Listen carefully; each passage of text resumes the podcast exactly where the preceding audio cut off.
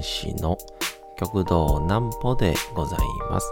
皆様8月の1日も大変にお疲れ様でございまし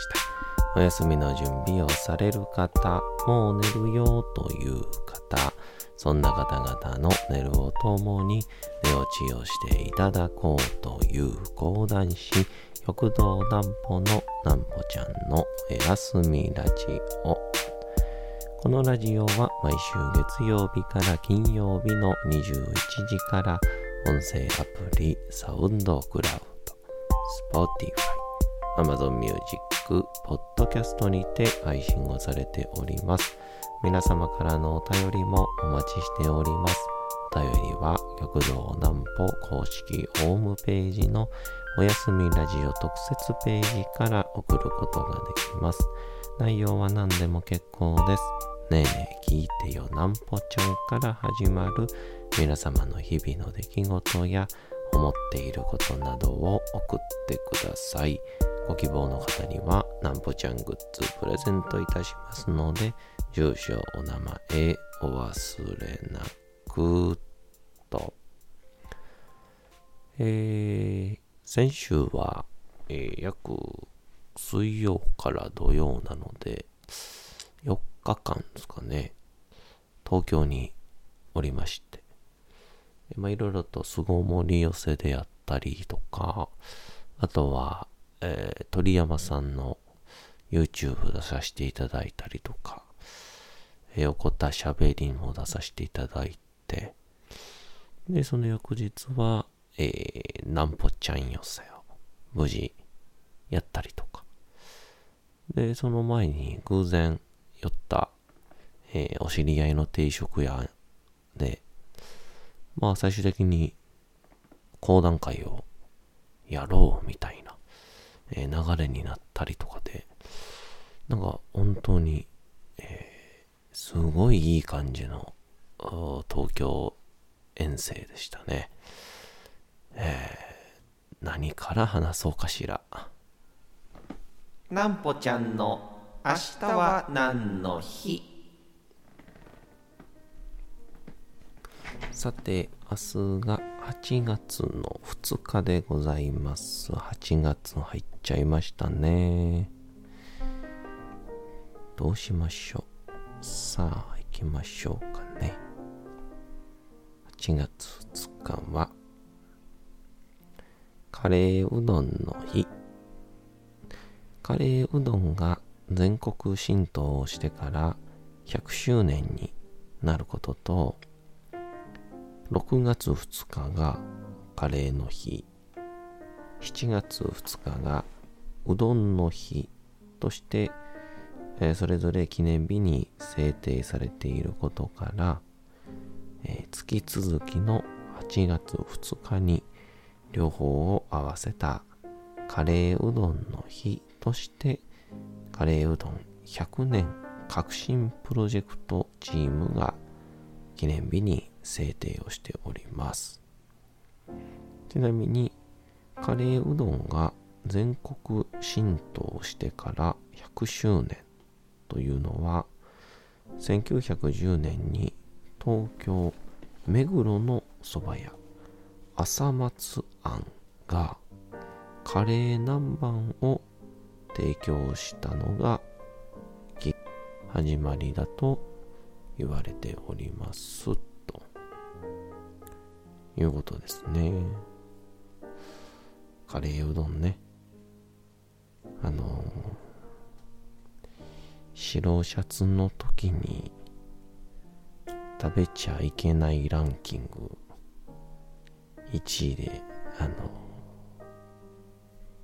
よく言われるやつですね。うん。あのめ最近カレーうどんって本当にこうぐいぐい来ていてなんかあの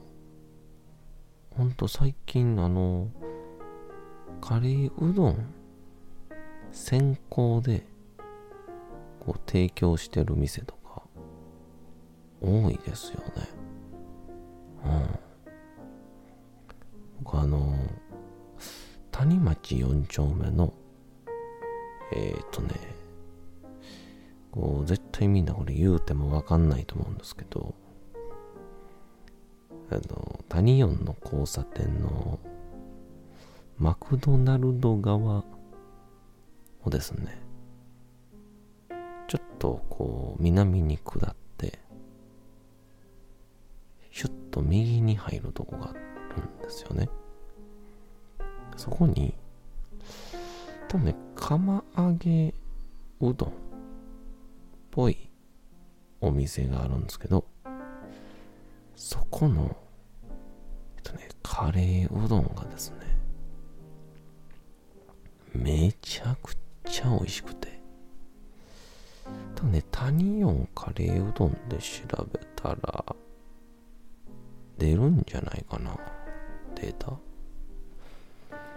えー、なんでぜひとも、あの、本当に、カレーうどんを食うてる時間も、もちろんうまい。めっちゃうまいんですけど、こんなに、このカレーで、今ご飯混ぜて食べたいって思ったん初めてやなっていうぐらいに、えー、うまいカレーになっておりますので、ぜひとも行ってみてください。さあ、東京、ちょっとどうしましょう。順に振り返りますかね。巣ごもり寄せっていうのが、えー、東京の、えー、巣鴨にあるスタジオ4というですね、えー、ま、劇場というか、まあ、イベント、落語、講談、いろいろできるところがあるんですけど、まあ、ここで毎週水曜日に、こう、若手メンバーが出演をする講談会、えー、寄せが行われてまして、で、今回自分が、あなんぽちゃん寄せに出るっていうこともあって、まあ、ご出演させていただくというような、えー、流れになってたんですけど。で、今回ね、あのー、立川かしめお兄さんと、えー、もともとは、えー、白波お兄さんなんですけど、えー、ちょっと、念の、お熱が、お熱？体調不良があって、まあ全然陰性ではあったんですけど、年には年をということで、大円で柳家青葉お兄さんがご登場してくださいまして、で、僕はトップバッターで出ましてね、やっぱりこの、やっぱりこう、ね、初めての、えー、多分上方講談。やっぱぶちかましていかないとなっていうので。もう会場を壊してやろうぐらいのね。テンションで、えー、かましに行ったところ。ゴリチンに滑りましてねあの思いっきりフルスイングしても、ボールに1ミリもかすらないみたいな。そうですね。まあ、一言で言うと、力みすぎちゃったっていうやつでしょうかね。えー、その上でもやっぱりこう、まあ、多分講談というのが、まあまあ、受けを狙いに行ってるような元の台本じゃないので、まあ、ストーリーが存在していて、まあ、それをやっている楽しさみたいな、えー、ものがめちゃくちゃ楽しかったりするので、まあ、ぜひともぜひとも、あの、講談ってね、気持ちいいですから、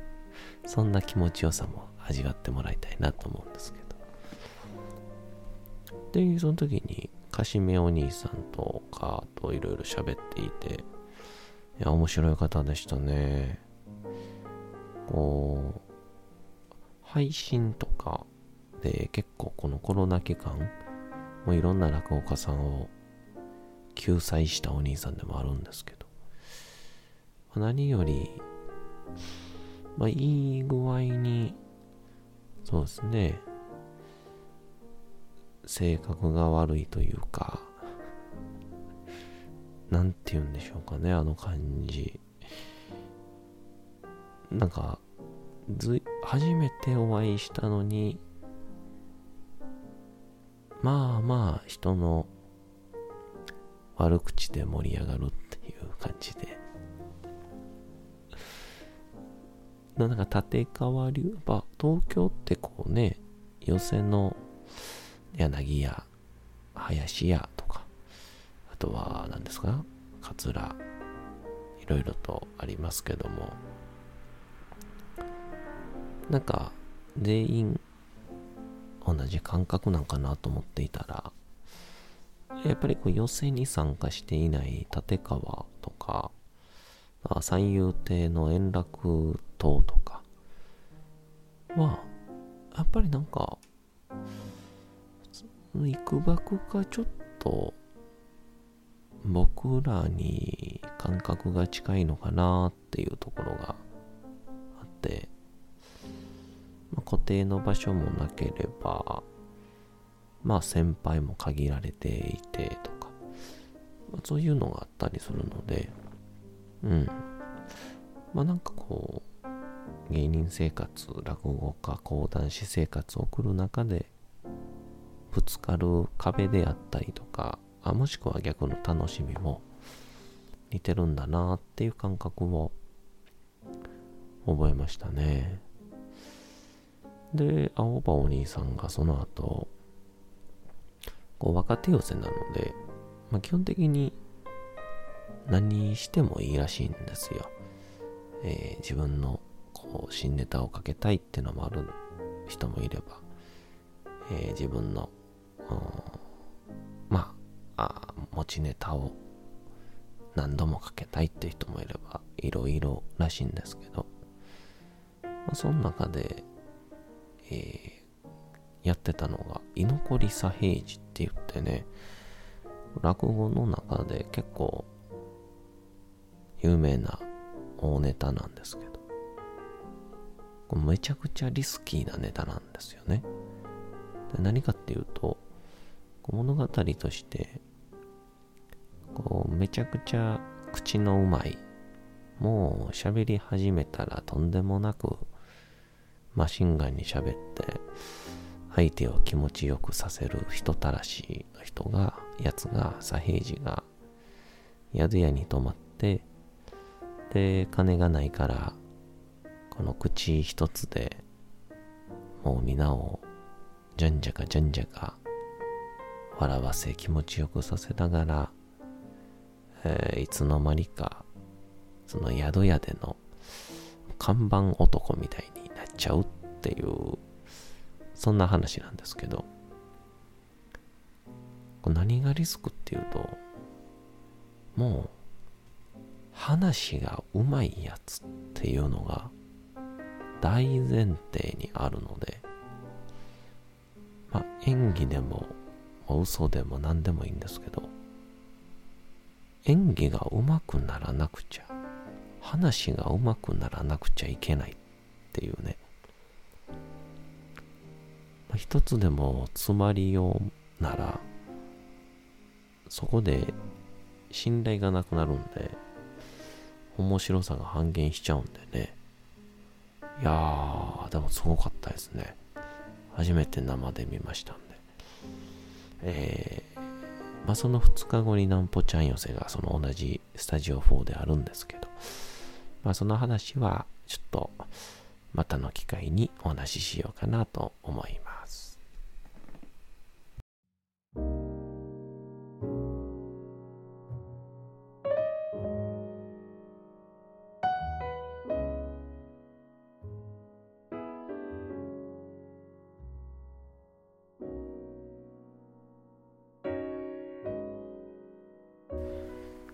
て時刻はうとうと朗読会の時間となりました。皆様小さい頃眠れなかった時にお父さんお母さんおじいちゃんおばあちゃんお世話になっている方に本を読んでもらった思いではないでしょうか。なかなか眠れないという方のお力に寝落ちをしていただければと毎日様々な物語小説をお届けしております。本日お読みしますのも三島由紀夫の金閣寺でございます。えー、三島由紀夫はどっちやったっけな？講談か落語どっちが確かお好きでいらっしゃいましたよね。まあ、戦前とかは結構講談ってね一世風靡してましたからみんな好きやったんでしょうけど。どうぞどうぞ本日もお楽しみください。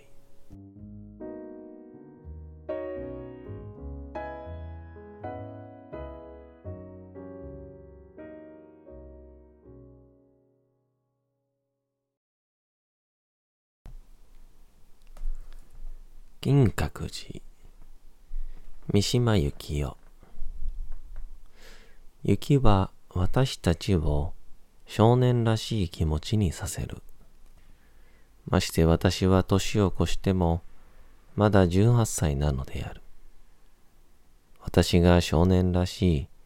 躍動を身内に感じていたとしても、それが嘘になろうか。雪に包まれた金閣の美しさは、比べるものがなかった。この吹き抜けの建築は、雪の中に雪が吹き入るのに任せたまま、細身の柱を林立させて、すがすがしい素肌で立っていた。どうして雪はどもらぬのか、と私は考えた。それは八つ手の歯に触るときなど、と思ったように下って地に落ちることもあった。しかし遮るもののない空から流麗に落ちてくる雪を浴びていると、私の心の屈曲は忘れられ、音楽を浴びているように、私の精神は素直な律動を取り戻した。事実、立体的な金閣は、雪のおかげで何事も挑みかけない平面的な金閣、角中の金閣になっていた。両岸のもみじ山の枯れ枝は、雪をほとんど支え得ないで、その林はいつもよりもはるかに見えた。おちこちの松に積む雪は壮麗だった。池の氷の上にはさらに雪が積もり、不思議に積もらぬ箇所もあって、白い大まかなまだらは装飾画の雲のように大胆に描かれていた。九山、八海石も淡路島も、池の表情の雪とつながって、そこに茂る小松は、あたかも氷と雪の腹のただ中から、偶然置いてあったもののように見えるのであった。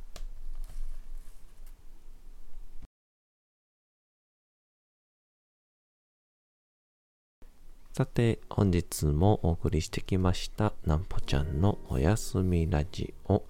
というわけでございまして、8月の1日も大変にお疲れ様でございました。明日も皆さん、街のどこかでともどもに頑張って、夜にまたお会いをいたしましょう。なんぼちゃんのおやすみラジオでございました。それでは皆さん、おやすみなさい。すやすやすやーん。